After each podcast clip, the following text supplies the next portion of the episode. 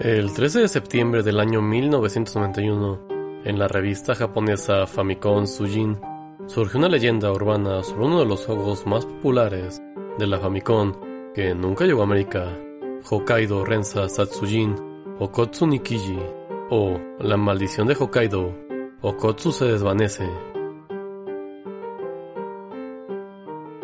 Este juego fue la secuela de lo que prácticamente es el abuelo de las novelas visuales, Portopia, Rensoku Satsujin Jiken, el caso del asesino serial de Portopia, desarrollada por una compañía pequeña en ese entonces llamada Enix y lanzada a la venta en diciembre del año 1985 de la mano de Yui Hori, creador de la franquicia Dragon Quest, la cual es de los juegos más populares de todos los tiempos en Japón. Una vez más, jugamos como un detective a cargo de resolver un crimen misterioso en el actual Japón. En esta ocasión, se encontró un cuerpo en la bahía de Tokio, lo cual rápidamente te llevará hacia Hokkaido, donde conocerás varias personas que están de alguna forma relacionadas con el caso. Entre ellas está Makiko, la cual tiene una relación muy cercana con el caso. Para poder hablar sobre el tema, debemos entender un poco de quién es el personaje central detrás de esta leyenda urbana, Makiko. En Okotsu desaparece, la vida de Makiko corre peligro. Ella trabajaría junto a los personajes principales para resolver el caso.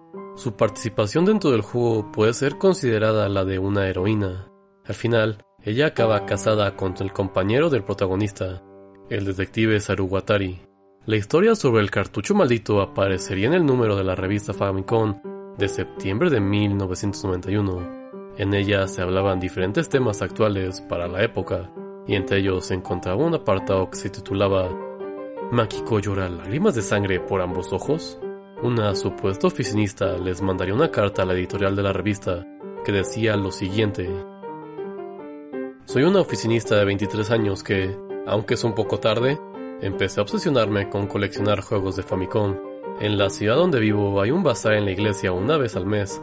Normalmente asisto en cada ocasión porque siempre venden unas galletas deliciosas, pero esta vez había una sección de juegos usados. Encontré el juego Asesinatos en serie Hokkaido a un precio muy barato, por lo que no me resistí a comprarlo. Sin embargo, el juego tenía algo raro.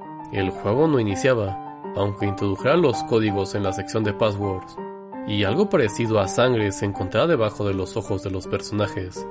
Me da miedo conservar el cartucho, por lo que se los envío junto a una fotografía como evidencia. Maruko, de la prefectura de Aichi. Comentaron en el artículo que el grupo editorial trató de iniciar el juego con el cartucho que Maruko envió y comprobar lo que ella escribió en la carta.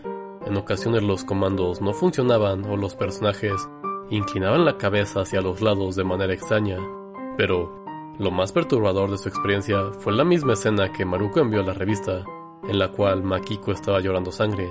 Ellos afirman que debajo de los ojos de Makiko se veía claramente algo rojo, como si fuera sangre, y poco a poco iba aumentando la cantidad.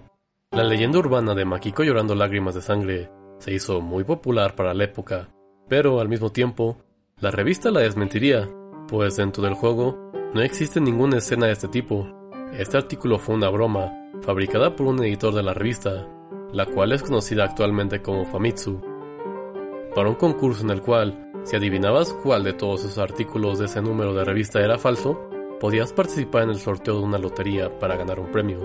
Lo que sí es que se volvió muy popular para su época y llegaron muchas cartas a la editorial, por eso tuvieron que salir y decir es falso. Y bueno, muchas gracias por escuchar el capítulo de esta ocasión. La verdad es que cartuchos malditos hay muchísimas historias en internet. Y es muy curioso cómo en 1991 también había este tipo de bromas. Porque por ejemplo tenemos en la actualidad el cartucho maldito de Godzilla, de la creepypasta de Godzilla. O el cartucho maldito de Mayoras Más, de esa creepypasta de Ben Drowned.